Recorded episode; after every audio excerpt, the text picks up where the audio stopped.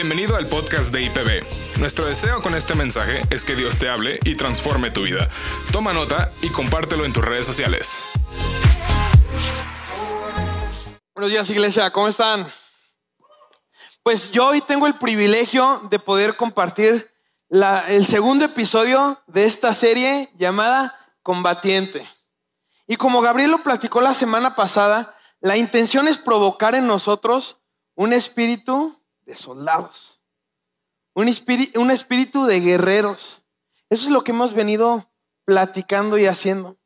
Y para poder introducir este mensaje me gustaría platicarles una historia que leí en un libro que se llama El Divino Divorcio de C.S. Lewis, que me impactó bastante. Se los recomiendo mucho. Esta historia comienza así. Había una mamá y su hijo que fallecieron. Y cuando fallecen, despiertan en una especie de purgatorio. Es una alegoría, ¿ok? Entonces, cuando se despiertan, la mamá empieza a buscar a su hijo y ve que su hijo no está. Entonces está mi hijo, ¿qué onda? ¿Dónde está mi hijo? Llega un ángel y dice, tranquila mujer, tu hijo ya ascendió, tu hijo está con Dios y tú también puedes estar con Dios. De hecho, cuando vayas con Dios lo vas a ver a Él. Y la mamá empieza, pues dime dónde está ese Dios para conocerlo. Y esto es lo que, lo que oculta esta historia. El ángel le dice, exactamente por eso es que no puedes pasar. Porque Dios no es como el escalón para llegar a tu meta, sino debe ser Dios mismo la meta. Entonces esta historia lo que busca reflejar es que la mamá solo quería conocer a Dios para poder ver a su hijo. O sea, lo que le interesaba era ver a su hijo no Dios.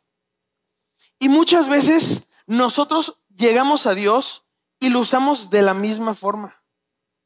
Muchas veces nuestra relación con Dios puede ser de esa manera, donde Dios es el escalón para llegar a nuestros verdaderos propósitos. Donde utilizamos a Dios o queremos utilizarlo como, como le llaman, ¿no? El genio de la lámpara. Donde Dios es el pretexto simplemente para alcanzar mis anhelos, mi voluntad, mi yo, yo, yo, yo. Y es ahí donde nos podemos equivocar. Pero ojo, es muy normal que cuando algunos de nosotros llegamos a Dios fue a través de una necesidad genuina, a través de una herida, a través de algo que de verdad nos oprimía y tuvimos que llegar a Él porque le necesitábamos. Y Dios no tiene problema con eso. De hecho, es muy buen lugar para empezar a conocer a Dios. El tema es que no te quedes ahí. Llegar a Dios a través de una necesidad es un buen comienzo, pero no un lugar donde quedarte. ¿Y por qué les platico esto? Porque la cita que vamos a ver hoy va a demandar eso de nosotros, donde si nosotros vemos a Dios simplemente como la herramienta para alcanzar lo que nosotros queremos, el mensaje de hoy te va a rebotar totalmente. ¿Va? En esta cita es un Pablo ya viejo, Pablo ya grande, que le está compartiendo a Timoteo, su discípulo. Pero Pablo dice algo muy importante respecto a Timoteo. Cuando Pablo habla sobre Timoteo, se expresa de una manera. Dice, ninguno hay como Timoteo. A mí me encanta esta cita. Dice, solo él se preocupa por las cosas de Jesucristo. Todos los demás andan preocupados por sus cosas. Pero, mi, pero Timoteo, hay otro pasaje donde menciona que Timoteo es como su hijo espiritual. O sea, ahorita la cita que vamos a ver, quiero que vean que es el corazón de alguien dándole los últimos consejos a su hijo. De verdad les recomiendo mucho que lean toda la carta de segunda de Timoteo. Porque de verdad son como los últimos consejos de Pablo hacia su hijo Timoteo. ¿Me pueden poner la cita, por favor? Muy bien. Tú pues sufre penalidades como buen soldado de Jesucristo. Ninguno que milita se enreda en los negocios de la vida a fin de agradar a aquel que lo tomó por soldado. ¿Qué tal? Como saben, esta cita, esta serie se llama Combatiente. Y aquí Pablo le deja muy claro a Timoteo, eres un soldado. Y vas a vivir tu fe como soldado. Y aquí es donde entra el conflicto, o puede entrar el conflicto. Dice, sufre penalidades como buen soldado. O sea, le está diciendo, vas a sufrir penalidades. En otra versión dice, debes de estar dispuesto a sufrir penalidades. Porque el camino del cristiano, muchos de nosotros sabemos, no es un camino sencillo. Y en este camino sí hemos encontrado penalidades. Algunos de nosotros cuando nos hicimos cristianos, nuestra familia nos dejó de hablar. Nos dejaron de invitar a reuniones. Amigos se separaron de nosotros. Había gente que incluso ya no quería platicar más. O algunos hasta empezaban a traer ciertos temas a la mesa para crear controversia, ¿no? Como para picar. Me acuerdo cuando yo me hice cristiano que una vez mi papá me dijo, tú ya no te puedes enojar porque eres cristiano. Uh, jule. Fue como, ah, no. ¡Ah! Se me fue la paloma y bajó un buitre. Entonces, eh, cuando uno llega a conocer a Dios, sí, Él nos restaura, nos sana, cuida nuestras dolencias, lava nuestro pecado y empezamos una relación con Él. Pero también Él nos llama a formar parte de su ejército y nos ve como un soldado. Porque a partir de ese momento también empezamos a ser embajadores de su nombre. Empezamos a ser embajadores de su reino. Empezamos a nosotros ser la herramienta que Dios utiliza para bendecir a las personas. Porque a través de ti es como Jesús abraza a algunos. A través de ti es como Jesús bendice a otros. A través de ti fue el medio como Dios quiso que el mundo le conociera. Una parte donde dice, hasta los, hasta los burros hablan, sí, pero adivina qué, Dios no escogió a los burros, te escogió a ti. Y como lo dijo Gabriel la semana pasada, la peor batalla es en la que no sabes que estás. Y muchos cristianos de nosotros no sabemos que estamos en medio de una batalla, que somos soldados de Jesucristo. Y aquí es donde entra Pablo, Timoteo. Tú pues sufre penalidades como buen soldado de Jesucristo, como buen soldado. Porque Jesús no bromeó cuando dijo, a causa de mi nombre, los van a perseguir. Jesús no jugó cuando dijo, a causa de mi nombre, muchos los van a rechazar. Jesús no bromeó cuando dijo, el que me quiera seguir a mí, tome su cruz. Porque esta vida de verdad muchas veces implica ir contra nuestra propia naturaleza, contra nuestros propios deseos. ¿No? Yo no soy militar, pero tuve la fortuna de crecer con uno. Mi papá fue militar. Él fue militar desde los 16 años hasta los 62. Toda su vida. Entonces, desde que yo era pequeño, me tocó ver algunos tipos de penalidades que mi papá sufrió por ser militar. Dentro de ellos era su horario laboral. Se iba a las 5 de la mañana y regresaba, regresaba hasta las nueve y media, 10 de la noche. Todos los días de lunes a viernes. El sábado tenía que ir de 7 de la mañana a 2 de la tarde. Y el domingo, el día de descanso, tenía que ir todos los domingos a pasar lista de 7 de la mañana a 9 de la mañana. Y ahora sí ya empieza tu descanso. Todos los años me tocó ver hacer lo mismo exactamente. su agenda era muy diferente a la de muchas personas. Cuando salíamos de vacaciones, lugar al que íbamos, estado al que llegábamos, mi papá se tenía que presentar. Él le llamaba dar parte. Es que tengo que ir a dar parte, tengo que ir a presentarme. ¿Qué significaba? Ir a avisarle al ejército, ya llegué al estado donde te dije que iba a vacacionar. O sea, cuando tú pedías vacaciones, te decían, ¿a dónde vas?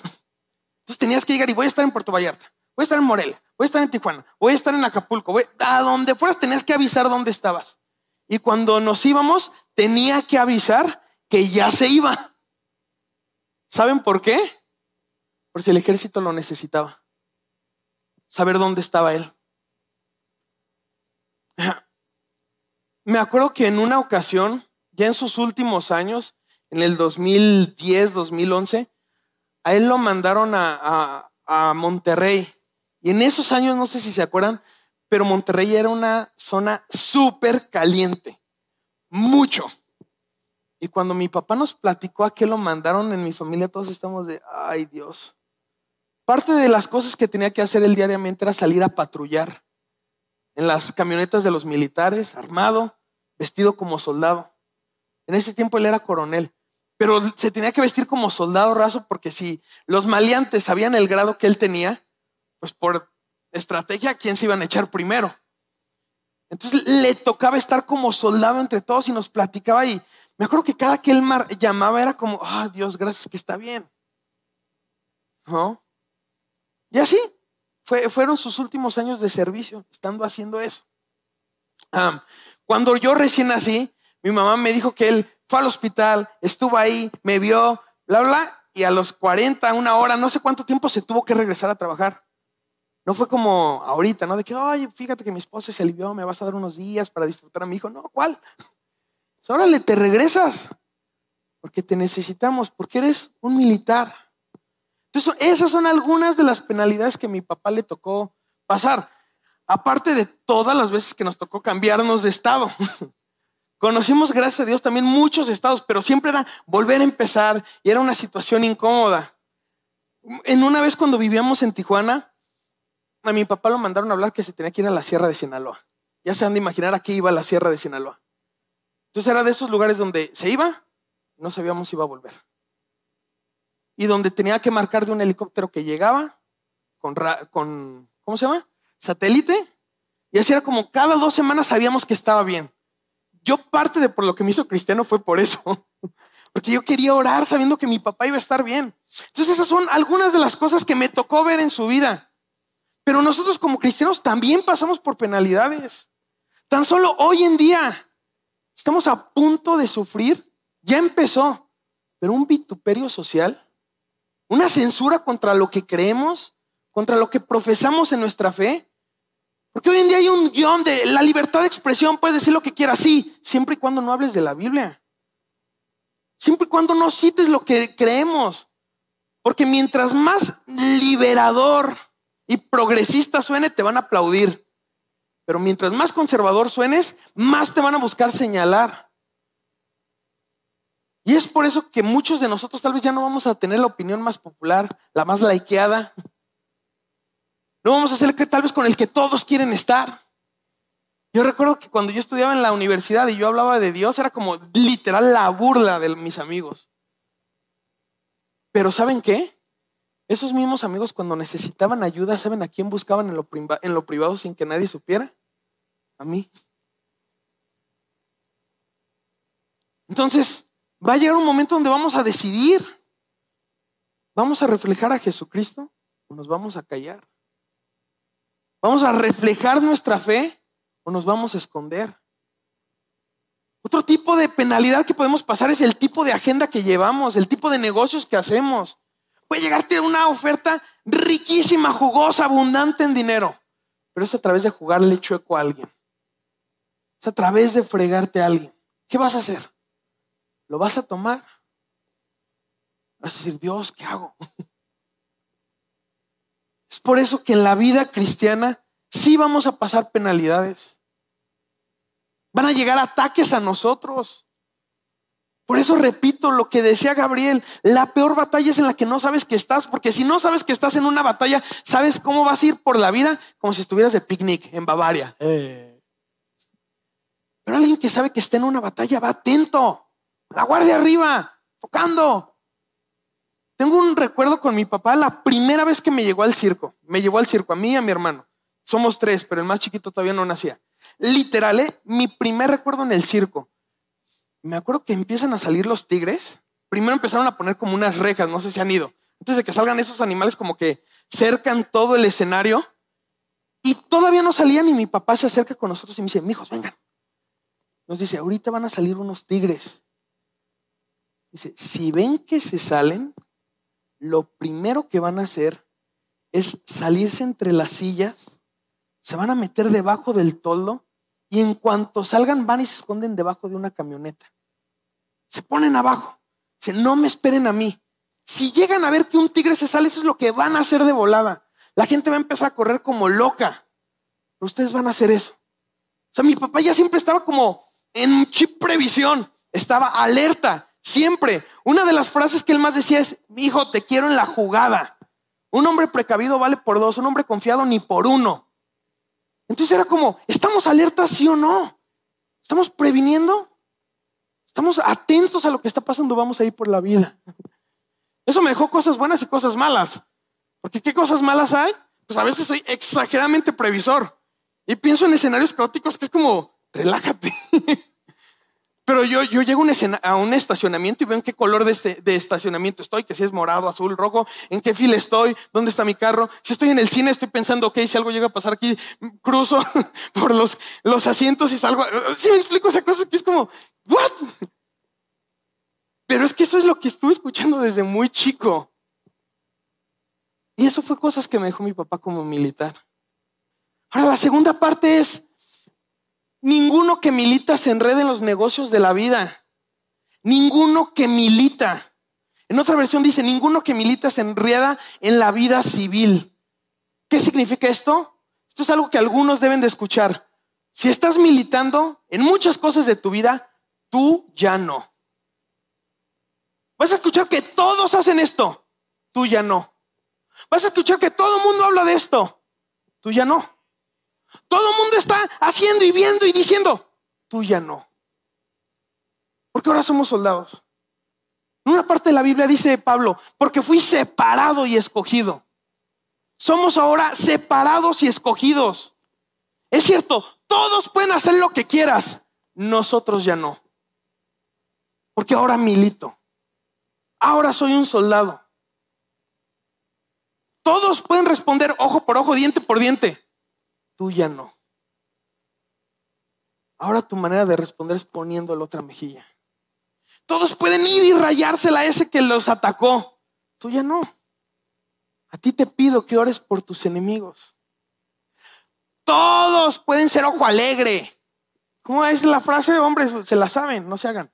Dice, no, tiene nada de malo pasar a ver o algo así, no me acuerdo cómo es. ¿no? Cuando estás a dieta no tiene nada de malo ver.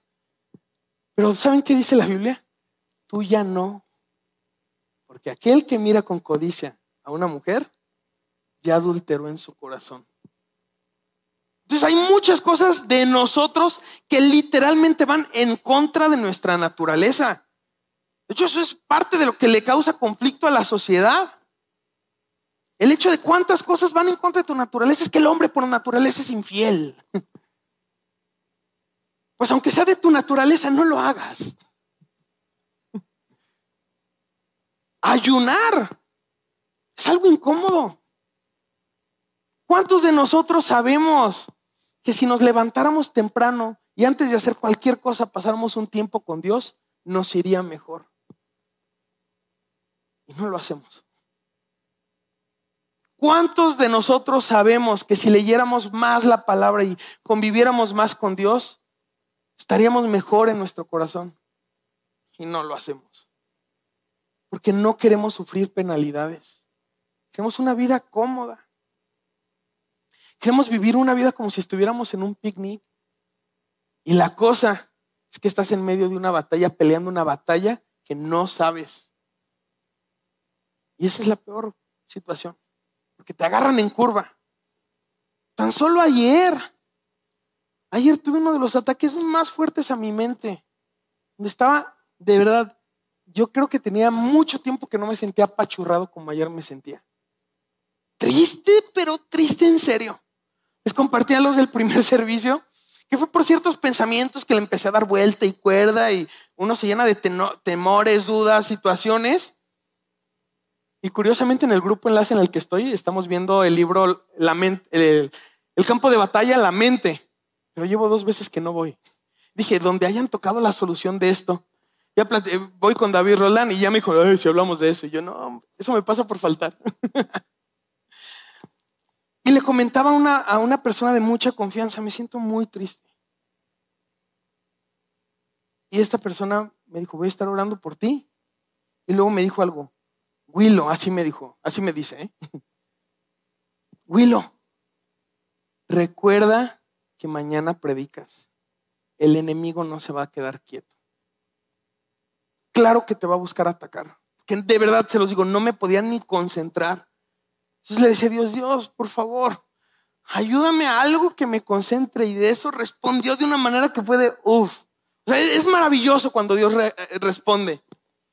Pero a veces se nos olvida que estamos en una batalla. Y tan es importante que fíjense, la única oración que Jesús enseñó, que es el Padre nuestro, ¿saben cómo acaba? Y líbranos del mal. ¿Hace cuánto que no oras, líbrame del mal? Y la oración que Dios enseñó que podemos hacer todos los días, lo incluyó. Jesús sabe que aquí hay mal. Dijo, dentro de todo lo que les estoy enseñando, pidan, líbrame del mal. Es algo que no hacemos. La última vez que me tocó compartir les decía eso. Hay muchas batallas que estamos llevando que creemos que son físicas, pero son más espirituales que nada y se ganan orando. Pero tampoco lo hacemos. Ahora, estas dos partes del, del versículo hablan de tener una vida incómoda, no tan natural como que no fluye. Porque es ir en contra de nuestros propios deseos y pasiones. Les platicaba también a los del primero, no sabía si lo iba a contar, pero alguien llegó y me dijo, no, sí cuéntalo, es de mucha bendición, entonces lo voy a contar. Cuando yo era más chico, yo crecí viendo una película donde de verdad se trataba de fiesta de fraternidades y un desenfrene sexual. No, hombre. Entonces yo crecí viendo eso. ¿Saben qué quería hacer cuando fuera grande? Eso. Y decía, no inventes, esa vida se ve bien divertida. Pero yo era muy chico, entonces, si algo he tenido es que dije, pero soy responsable. Dije, voy a vivir esa vida hasta que cumpla 18 años. ¿Para qué? Para si algo pasa, pues ya estoy grandecito, ¿no? este, ya estoy grandecito y me puedo hacer responsable. Entonces dije, a los 18 años me voy a esperar y cuando cumpla 18 le voy a dar rinda, suelta, no, hombre. Y que me hago cristiano a los 17. no me tocó.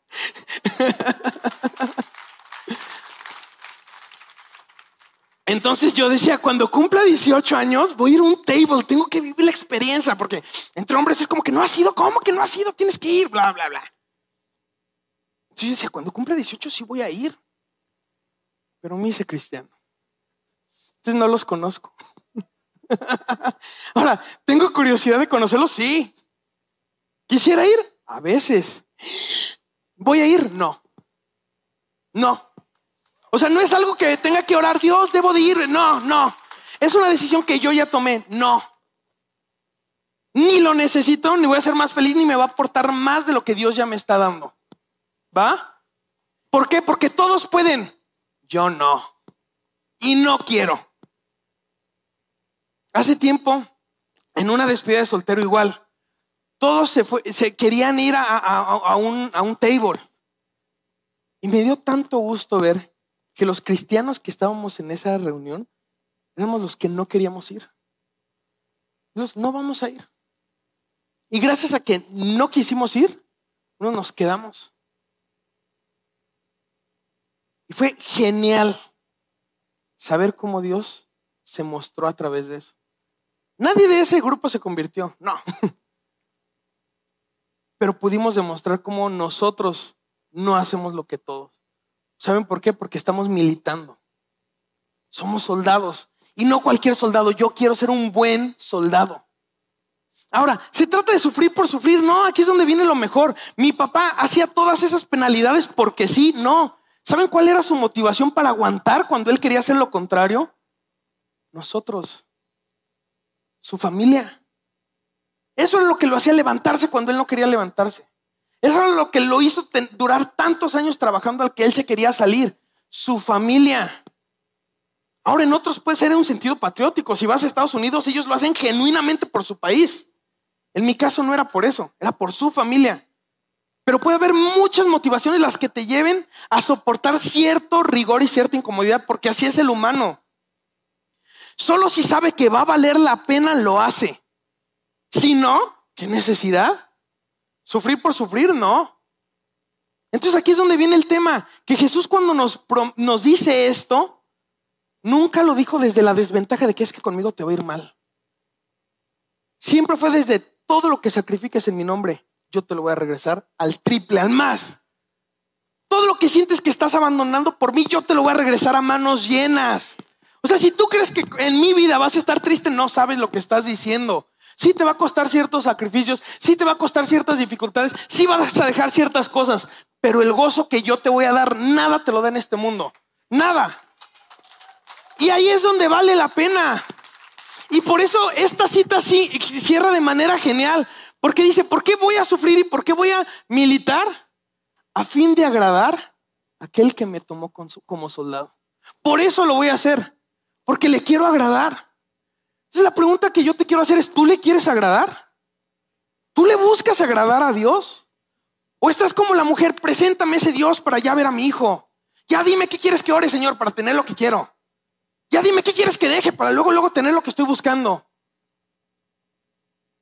¿O estás buscando que Dios sea lo primero y agradarle a Él? Ahora, ¿cómo es que llegamos al punto de quererle agradar? Estamos perdidamente enamorados. Tenemos una relación fuerte con Él. ¿Y cómo se construye esa relación? Todos los días. Separando un tiempo de tu agenda. Separando un tiempo de tu día. Por mucho tiempo yo leí la Biblia porque la tenía que leer. Hasta que platicando con un muy buen amigo, me enseñó a leer la Biblia buscando a Dios. Queriendo saber quién es el Dios que está entre esos versículos. Y cambió mi manera de leer la Biblia. Porque ahora antes de leerla, siempre es como, Dios, permíteme conocerte más. Permíteme saber quién eres un poco más. Permíteme encontrarte entre los versículos. Y le empiezo a leer. Con expectativa de buscarlo, de encontrarlo. Ya no porque es lo que se tiene que hacer, no. Porque genuinamente lo quiero conocer más. Y Dios me ha enamorado tanto y ha cautivado tanto mi corazón que claro que le quiero agradar. Claro que quiero ser un buen soldado para Él. Porque lo amo. Y lo más hermoso de esto es que lo amo porque Él me amó primero. Yo no lo escogí. Él me escogió.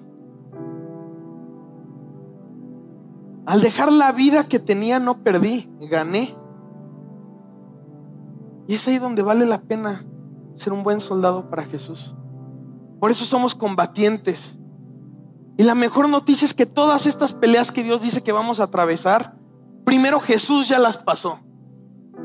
No hay ni una sola batalla que pases que Jesús no haya pasado. Es lo primero. Pero lo segundo es que no las vas a pasar solo. Él las va a pasar contigo. Él te va a acompañar por el sendero de esa decisión difícil que tienes que tomar. De esas cosas que tienes que cortar de tajo. Todos pueden, tú ya no. Hay algunos de aquí que necesitan tomar decisiones de cortar ya cosas de tajo. ¿Sabes cuál es la antesala del pecado? El coqueteo. El, coquete, el que coquetea le está jugando. Coquetear con la comida, coquetear con el vicio, coquetear con otra mujer, coquetear con otro hombre. Eso sin que te des cuenta está abriendo una puertota. Y cuando te das cuenta ya la atravesaste. Pero empieza coqueteando. Entonces, algunos de nosotros como soldados, como combatientes, necesitamos tomar la decisión de ya cortar cosas de tajo, ciertas amistades, ciertas conversaciones, ciertas cosas que consumimos ya. Porque queremos agradar al que nos llamó. Ciertos chismes. Otra vez alguien me habló y me dijo, oye, te tengo que contar un chisme. Y con todo el dolor de mi corazón, ¿saben qué le dije? No me digas. Me dijo, ¿por qué? Le digo, porque me acabas de decir que es un chisme, no quiero saberlo. Me dijo, ¿cómo le haces? Le digo, yo no sé. Le digo, pero no me digas, no quiero saber. Entonces me encanta, de hecho creo que lo hablaba contigo, Robbie. Cuando alguien llega y, oye, ¿qué no sabes de esto? Y es como, no, no tenía idea. Y hay gente que a veces me pregunta cosas, ¿no? Que pueden pasar en la iglesia y es como, oye, ¿qué pasó? Yo no, no sé. Y creen que yo por grosero no les quiero decir genuinamente no sé. Porque yo me di cuenta que mientras menos chisme sea, más feliz soy. Entonces es corta de tajo. Atrevámonos a vivir una vida con penalidades, no distrayéndonos, enfocándonos en quién es Jesús. Vale la pena. Hoy los quiero invitar a dos cosas, iglesia. A una cosa, perdón. A que tomen dos decisiones. A que reflexionen qué cosas en su vida tienen que cortar, qué cosas en su vida tienen que hacer y solo escojan dos. Porque a lo mejor tú dices, no, es que mi lista es de 10, mi lista es de 100. Uy, no, si te dijera. Dos cosas escoge hoy. Dos cosas escoge donde digas, Dios, te entrego esto. Dios, ayúdame con esto. Porque también Jesús dijo que íbamos a tener al Espíritu Santo, que Él era nuestro consolador, que Él era nuestro ayudador, que Él nos daba la convicción del querer como el hacer. Entonces, no sé cuántas veces lo he dicho, pero no me cansaré de repetirlo. Una excelente oración que a mí me ha ayudado. Es decir, Señor, quiero querer. Me muero por caminar ese camino. quiero cruzar esa senda. El pecado me atrae. Dicen que si el pecado no te atrae, estás pecando mal. El pecado se ve rico. El pecado se ve delicioso. Pero Señor, quiero querer tus caminos. Sí, mi corazón está ya aquí en engaño.